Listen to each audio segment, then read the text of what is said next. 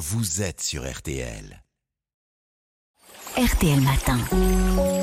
Ça va beaucoup mieux. Ça va beaucoup mieux avec vous chaque jour, Aline Perraudin. Aujourd'hui, vous nous parlez du diabète de type 2, de loin le plus fréquent. On le considère comme une maladie chronique, en fait. On a longtemps pensé que c'était une maladie chronique et irréversible, qu'une fois installée, on ne pouvait pas revenir en arrière. Des traitements existent, hein, seulement ils ne font que ralentir la progression de la maladie. Mais depuis quelques années, on s'est aperçu que des patients pouvaient retrouver une glycémie normale sans prendre de médicaments, notamment après une chirurgie bariatrique occasionnant une perte de poids importante ou après avoir modifié leur mode de vie. Et dans ce cas, on peut parler de, de guérison? Eh bien, selon le professeur Vergère, Vergès, diabétologue au CHU de Dijon, que j'ai interviewé, même s'il n'y a pas de signe de la maladie, on ne peut pas vraiment parler de guérison, car le diabète reste latent. En revanche, on peut parler de rémission.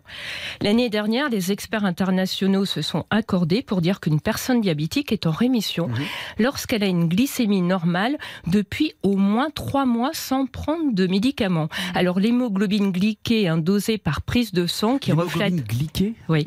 Alors c'est ce qu'il y a dans les globules rouges hein, et qui fixe le sucre. D'accord. Et, et, et, alors si elle est, elle est pour ça qu'on dit qu'elle est glyquée. Et alors si elle reflète, elle reflète la glycémie sur les 2-3 mois écoulés, eh bien elle doit être inférieure à 6,5%. Euh, alors un patient diabétique hein, en rémission, il doit cependant continuer à se faire suivre, hein, bien précisé le diabétologue, car il y a toujours le risque que le diabète réapparaisse. Il doit faire contrôler sa glycémie régulièrement et faire les exercices pour dépister les éventuelles complications du diabète. Oui, vous disiez, Aline, qu'il était possible de, de se libérer du diabète. Qu'est-ce qu'il faut faire pour réussir à être en rémission? Eh bien, chez les personnes en en surpoids, un perte des kilos, c'est le moyen vraiment le plus efficace pour augmenter ses chances de guérison.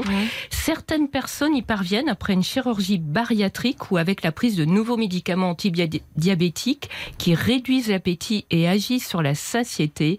En changeant son mode de vie, on peut aussi inverser son état diabétique. Cela demande de revoir durablement son alimentation et son activité physique. L'activité physique, La toujours, fameuse euh, activité essentielle.